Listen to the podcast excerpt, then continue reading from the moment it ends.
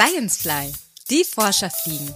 Der etwas andere Wissenschaftspodcast des Centers for Health and Society der Universität Düsseldorf. Von Eva Maria Holly und Detlef Maurer.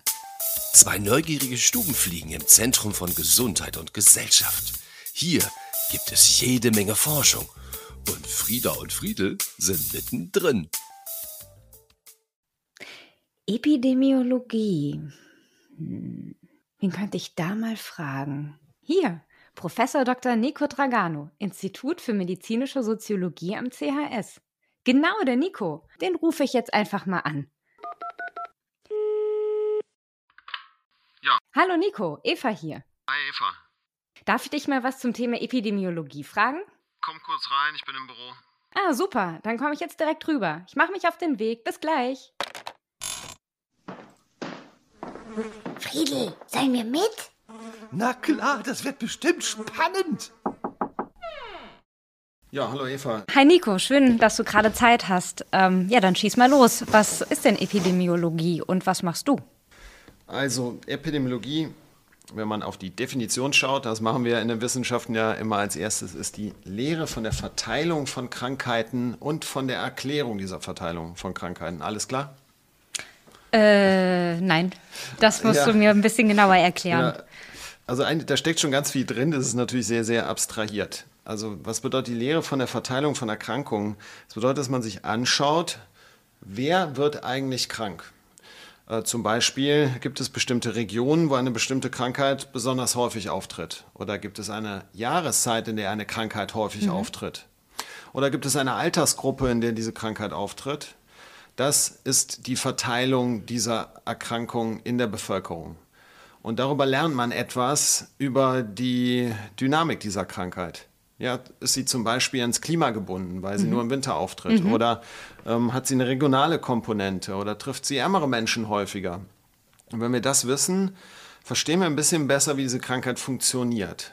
Und letztlich wollen wir uns darüber dann der Erklärung widmen und die Gründe dafür verstehen. Mhm. Also was ist der Grund dafür, dass ich ein bestimmtes Muster sehe? Ja, was ist der Grund dafür, dass ich zum Beispiel in Ballungsräumen mehr Infektionen mit Covid-19, aber auch mit anderen Atemwegserkrankungen äh, sehe?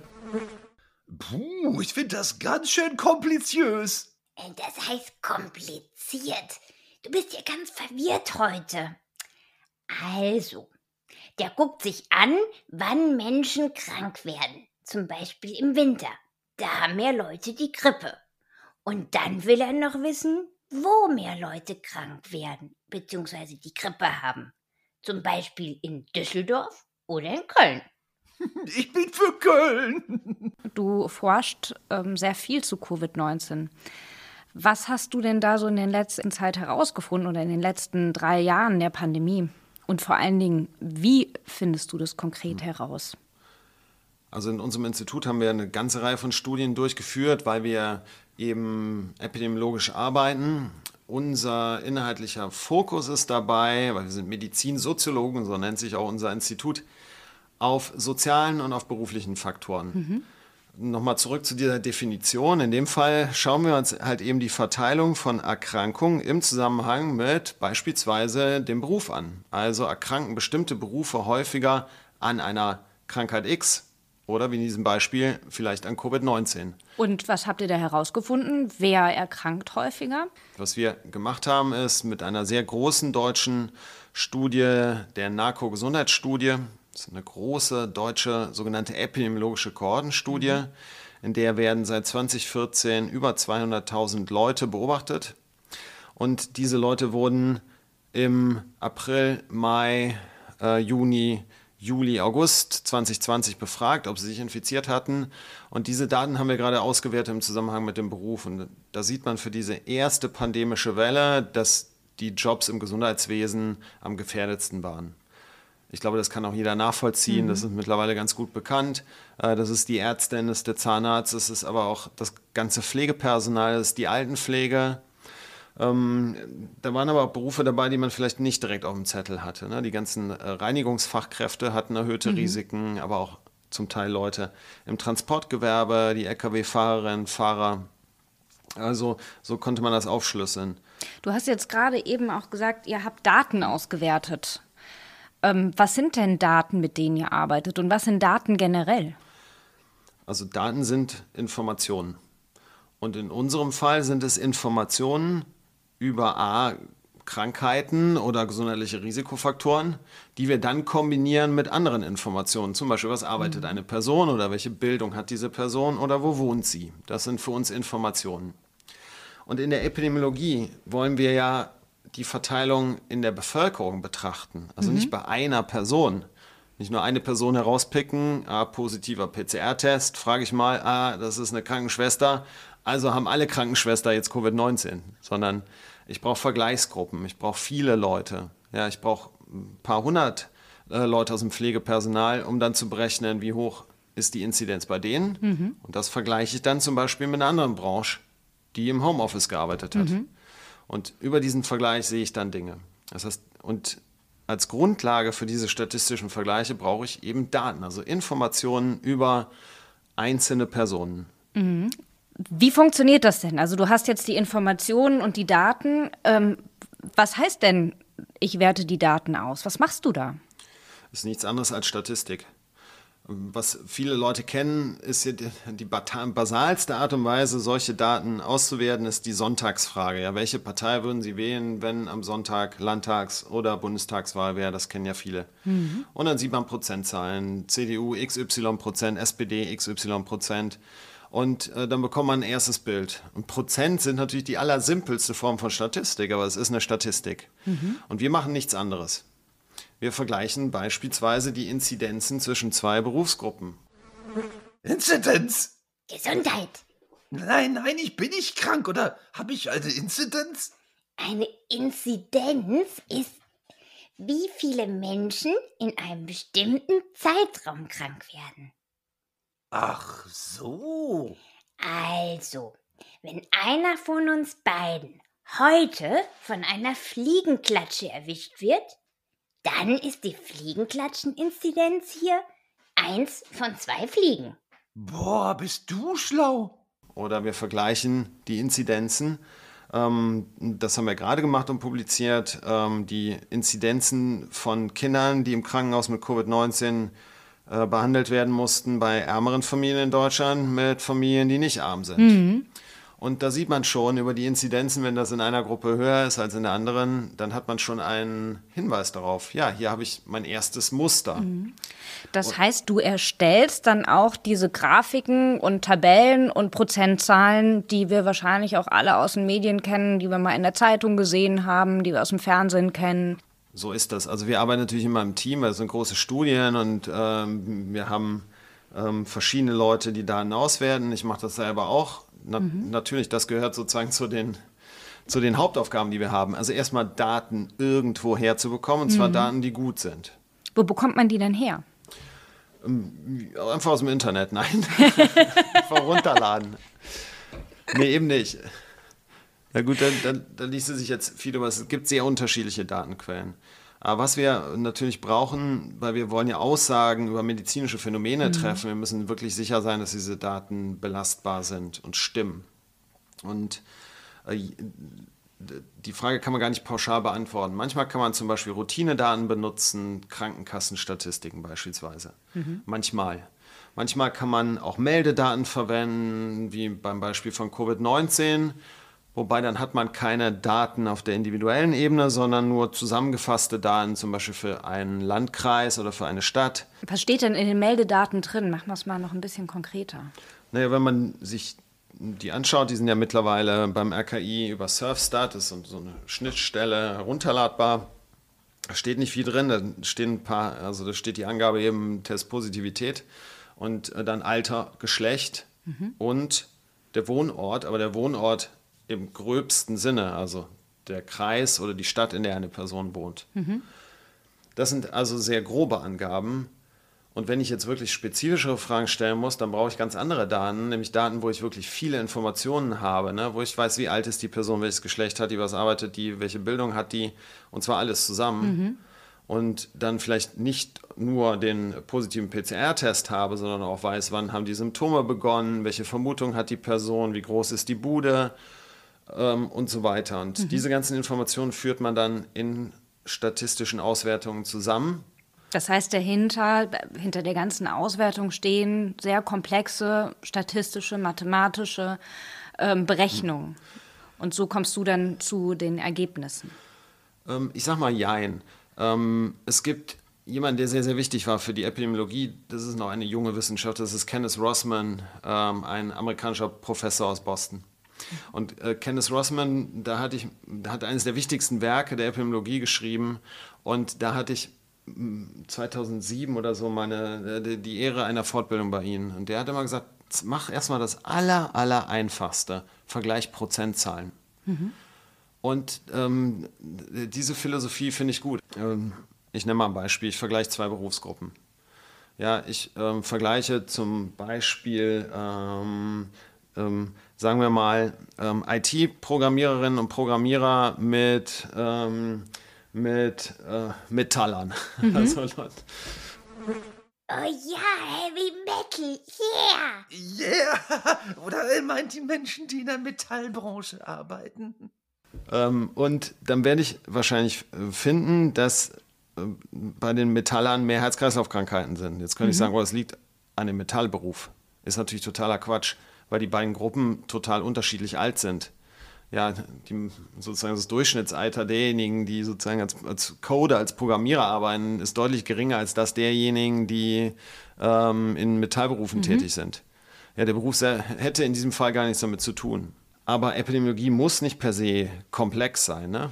Ich würde gerade gerne nochmal auf die äh, Grafiken zurückkommen weil wir sind ja eigentlich immer und überall mit irgendwelchen Zahlen und Grafiken konfrontiert. Und das ist ja mitunter gar nicht so einfach, die auch wirklich zu verstehen. Könntest du mir ein paar Tipps geben, worauf äh, man generell achten kann, wenn man sich so eine Statistik äh, oder so eine Grafik anschaut? Ich gebe dir recht, es gibt sehr, sehr viel Informationen und äh, ganz, äh, viel dieser Informationen wird so präsentiert, dass es verwirrend ist. Also, da mhm. gebe ich mhm. dir absolut recht. Und ähm, aber vielleicht erstmal das Beste wäre natürlich einfach die Scheu zu überwinden, sich ein bisschen mit Statistik zu beschäftigen. Jetzt also sagen alle so, nein. Aber es ist wirklich interessant und zumindest so die, die Kernideen äh, zu verstehen. Ne? Mhm. Und deswegen empfehle ich erstens, dass man auf die Quelle achtet. Also zum Beispiel Statistiken, offizielle Gesundheitsstatistiken, die aus dem RKI kommen, denen kann man vertrauen. Mhm. Die sind gut, die sind gut gemacht und die werden mittlerweile auch auf eine Art und Weise präsentiert, dass sie halbwegs allgemeinverständlich mhm. sind. Natürlich gibt es im Hintergrund immer noch für uns sozusagen, für die Wissenschaftlerinnen und Freaks dahinter. Ne? Natürlich machen wir immer noch unsere fancy Modellierungen. Ja, aber äh, zusammengefasst wird es mit einfachen Statistiken. Also besorgt ihr die Daten da, wo sie vertrauenswürdig sind. Und ich würde auch sagen, dass äh, unsere Institutionen, also die universitären Lehrstühle, die in diesen Bereichen forschen, ähm, seriöse Quellen werden, wobei wir natürlich unsere Daten nicht immer in einfach verständlicher Form äh, mhm. präsentieren. Das stimmt mhm. natürlich auch. Das, also das ist Tipp 1, wenn man sich nicht in der Tiefe damit beschäftigen will. Tipp 2, das hörte sich so an, als käme da noch was. Also der Tipp 2 wäre, wenn man sich nicht sicher ist, was diese Zahlen bedeuten, dann, äh, wie bei allen im Leben, dann sollte man sich mehr Informationen besorgen und erstmal keine Schlüsse ziehen. Ja, und wichtig ist, viele Daten kann man einfach nur mit Kontextinformationen verstehen. Mhm. Ein einfaches Beispiel. Mittlerweile kennt jeder die Sieben-Tages-Inzidenz. Aber mhm. auch nur, weil die immer jetzt dabei steht, weil es einfach die wöchentliche Inzidenz ist. Was steckt dahinter? Eine Inzidenz ist immer zeitbezogen, weil das ist ja das Neuauftreten von Erkrankungen. Das heißt, bei einer Inzidenz muss man immer dazu sagen, für welchen Zeitraum die gilt dass manche dieser, dieser statistischen oder epidemiologischen Kennzahlen, ähm, die sind gar nicht interpretierbar, wenn man den Kontext nicht kennt. Ne? Wenn man nicht weiß, in welchem Zeitverlauf wurden die gesammelt. Also wie beim Beispiel der mhm. Inzidenz. Das muss dazu gesagt werden. Und klar, bei der Sieben-Tages-Inzidenz macht das jetzt jeder automatisch, aber bei vielen anderen Inzidenzen, das berechnen wir ja auch für viele andere mhm. Erkrankungen, mhm. äh, wird es nicht dazu gesagt. Und wenn mhm. das nicht dabei steht, dann können Sie diese Zahl gar nicht interpretieren. Mhm. Ähm, ja, du hast eine, du hast eine neue Studie veröffentlicht ähm, zu, über Kinder und Jugendliche und Covid-19. Was hast du da untersucht und was hast du herausgefunden? Diese Studie habe ich zusammen mit Kolleginnen und Kollegen hier aus der Klinik gemacht und mit Kolleginnen und Kollegen aus der AOK. Und was wir uns angeschaut haben, waren die Covid-19-Krankenhauseinweisungen bei Kindern und Jugendlichen in Deutschland. Dazu gab es ganz, ganz wenig Informationen bisher. Und zwar nicht nur für Deutschland, sondern weltweit. Bei Kinder und Jugendliche im Zusammenhang mit Covid-19, ähm, da fehlen häufig die Daten. Mhm. Und wir wollten uns angucken, ob Kinder aus bestimmten Stadtteilen, also zum Beispiel aus ärmeren Stadtteilen oder ähm, eng besiedelten Stadtteilen mit engen Wohnungen und Kindern aus äh, ärmeren Familien, ob die häufiger oder seltener wegen Covid-19 im Krankenhaus behandelt werden. Um über diesen Weg eben äh, herauszufinden, gibt es bestimmte Bevölkerungsgruppen, auf die man besonders achten muss bei den mhm. Kindern und Jugendlichen, weil die ein Risiko für einen schweren Verlauf haben. Mhm. Das Ergebnis war, dass Kinder, die in ähm, ärmeren Familien, und das hieß in diesem Fall eben, dass die Person, die die Krankenversicherung ähm, hat, äh, im ALG 2, also Arbeitslosengeld 2 oder im Volksmund Hartz IV bekommt, ähm, dass diese Kinder ein statistisch auffällig erhöhtes Risiko hatten, im Krankenhaus wegen Covid-19 behandelt zu werden ähm, aber auch Kinder, die in ärmeren Stadtteilen wohn wohnten. Mhm. Und verwendet haben wir Daten der AOK ähm, Rheinland-Hamburg. Mhm. Das war jetzt nicht deutschlandweit, das ist eine Krankenkasse. Und ähm, waren aber trotzdem noch mehr Kinder, als jemals in so einer Studie drin waren. Wir haben über 600.000 mhm. Kinder dann in der, in der Summe drin gehabt. Das, das so grob gesprochen, das, was wir herausgefunden haben. Woran liegt das denn, dass Kinder aus ärmeren Familien häufiger äh, ins Krankenhaus kommen mit Covid? Es gibt, eine, es gibt ein paar Vermutungen. Und jetzt sind wir sie wieder sozusagen beim Ausgangspunkt unseres Gesprächs, nämlich der Epidemiologie. Mhm. Das Erklären ist eigentlich das Schwierigste. Mhm. Denn, also erstmal muss man sagen, es gibt ein Muster. Ich habe ja immer gesagt, als erstes gibt es ein Muster. Und ja, wir sehen ein Muster. Ne? Also ähm, Kinder aus ärmeren Familien sind häufiger betroffen. Mhm. Ähm, was man aber häufig eben nicht in den Daten hat, sind Hinweise auf die Ursachen. Ähm, es gibt andere Vermutungen, also die Kolleginnen und Kollegen äh, aus der Kinderklinik haben zum Beispiel die Vermutung, dass die zuweisenden äh, niedergelassenen Kinderärzte vielleicht bei einem Kind, das aus ärmeren Verhältnissen kommt, wo der, wo der, der Kinderarzt weiß, mal, äh, die, die Bude ist eng, da sind noch drei Geschwister, dem Kind geht es nicht gut, die Eltern haben vielleicht ähm, können nicht so gut nachvollziehen, was ich denen erzähle. Mhm. Ich hole das Kind vielleicht erstmal da raus und lasse es zu Hause, mhm. äh, lass es in der Klinik behandeln. Also die Zuweisenden könnten eine Rolle spielen. Mhm. Dann könnte aber auch eine allgemeine höhere Inzidenz bei Kindern aus ärmeren Familien mhm. eine Rolle spielen, dass die überhaupt häufiger Covid-19 krank sind. Mhm. Das ist nicht ganz unplausibel, weil bei Erwachsenen ist es nämlich so. Mhm. Also es gibt Vermutungen, aber das kann man nicht alles in einer Studie abhandeln. Mhm. Ja, allein um das zu zeigen, ne, diesen Aufwand, da muss man, wie gesagt, Daten von vielen hunderttausend Kindern aufbereiten, mhm. äh, analysieren, um erstmal diesen ersten Schritt zu haben. Mhm. Es zeigt aber auch, dass gerade dieses Problem der gesundheitlichen Ungleichheit, dass Menschen, die arm sind, ne, die, ähm, die eine niedrige Bildung haben, die erkranken nicht nur an Covid-19 häufiger, ne, sondern an allen möglichen Dingen aber Forschung hierzu ist äh, irgendwie nicht so richtig häufig und gerade bei Kindern und Jugendlichen. Was leitest du denn aus den Ergebnissen zu Covid-19 ähm, und aus deinen Studien ab? Gibt es da beispielsweise Handlungsempfehlungen oder bestimmte Forderungen, die du als Wissenschaftler stellst? Ähm, wir können ein paar Vorschläge machen, wie man das ändern könnte, mhm. aber letztlich sind natürlich die Dinge, die wir dann rausfinden, müssen wir weitergeben an die Politik und auch an die mhm. Zivilgesellschaft. Mhm das ist ja nichts, was wir hier aus dem, sozusagen aus dem epidemiologischen Büro, aus dem Center for Health and Society lösen können. Mhm. Natürlich ähm, gibt es Empfehlungen und es gibt auch Ideen, wie man eben diesem eklatanten Problem, dass, zum, dass es einfach Kindern aus ärmeren Familien schlechter geht, ne?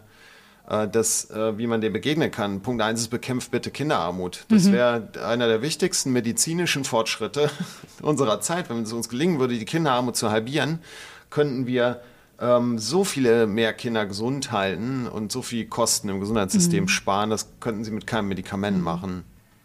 Super, ich habe jetzt auf jeden Fall ein viel, viel besseres Bild, was Epidemiologie ist, was du machst. Ja. Äh, vielen, vielen Dank. Ich habe hier aber noch das Statistikbuch für dich. Warte. Das wird dann meine gute Nachtlektüre. Ja, ja.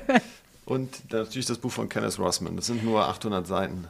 Oh, Aber ja es lohnt sich wirklich, ist fantastisch. Also er schreibt auch wirklich gut. Ja, danke schön. Dann ähm, bis nächste Woche. Ja, danke Mach's für. gut. Ciao. Ciao. Frieda, weißt du denn jetzt, was Epidemiologie ist? Ähm, das hat immer was mit Krankheiten zu tun. Also, Friedel, wenn ich eine Epidemiologin bin, dann gucke ich mir beispielsweise die Verbreitung von Krankheiten an. Also zum Beispiel, wo haben die Leute öfter Grippe? Jetzt in Düsseldorf oder in Köln? Genau. Und dann will ich aber auch wissen, wer öfter krank wird. Also jetzt Busfahrerinnen oder Lehrerinnen und so. Ja, genau.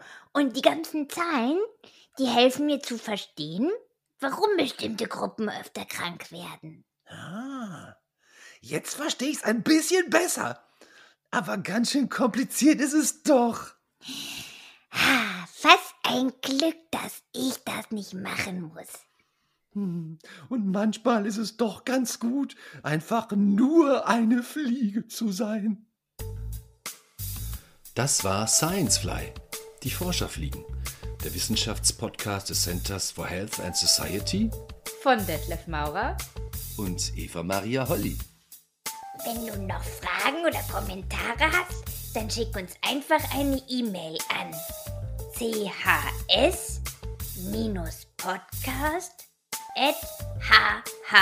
hhu.de. Ja, und die Frieda liest es dann und ich antworte vielleicht.